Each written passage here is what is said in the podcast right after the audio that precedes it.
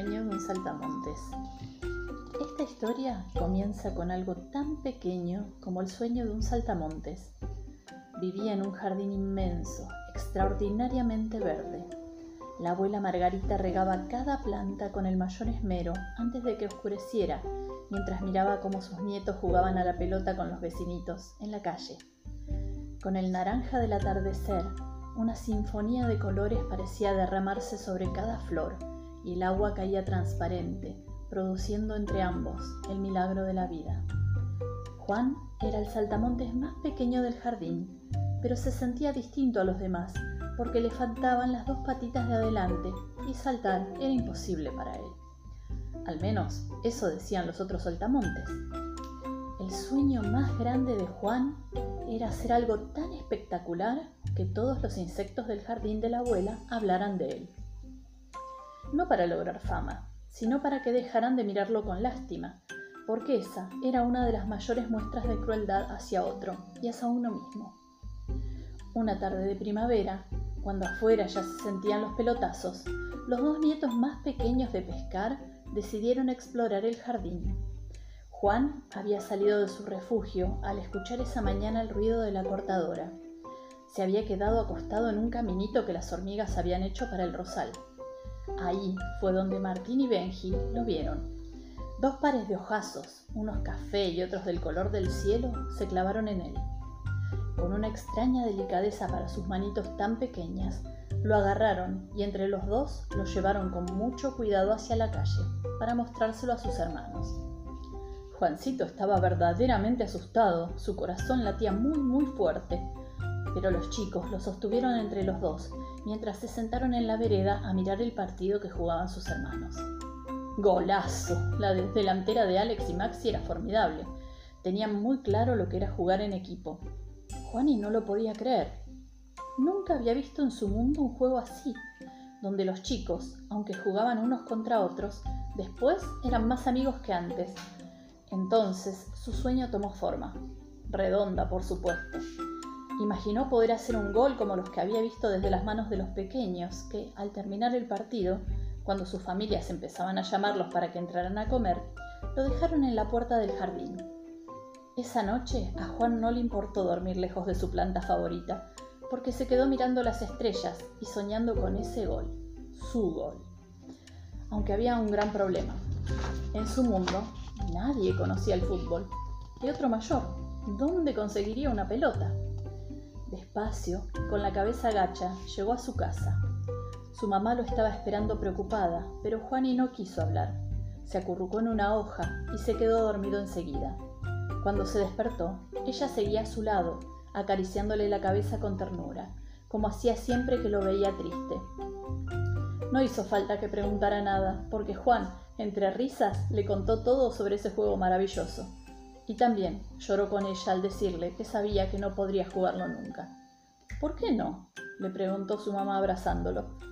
Porque me faltan las dos patas de adelante, porque no tenemos pelota, porque nadie acá sabe jugar al fútbol. ¿Te parece poco? dijo Juan con la voz más triste que su mamá había escuchado jamás. Ella, mirándolo intensamente, le respondió, Sí, verdaderamente me parece muy poco. A los sueños hay que perseguirlos, hay que lucharlos cada día, hay que creer en ellos para que se vuelvan realidad. Y a los saltitos se fue por el camino de las hormigas. Juan nunca supo si habían sido sus palabras o su mirada, pero como nunca, esa vez sintió que podía contra todo, y la siguió. Su mamá había tomado un atajo hacia el camino de piedras que había en la casa de pescar, y ahí la vio empezar a buscar algo, piedra por piedra, hasta que lo encontró. Una semilla de paraíso, redonda y dorada, se había escondido entre ellas. Acá tenés tu pelota, Juani, le dijo sonriendo y mirándolo con el amor más grande. Sin pensarlo un instante, Juan se acercó a su pelota y con una de las patitas de atrás la pateó. La semilla rodó y siguió rodando toda la tarde por el jardín, para asombro de los otros bichitos, que se asomaban y miraban con ojos muy abiertos. Ese día nadie durmió la siesta, comentando lo que estaba haciendo Juani.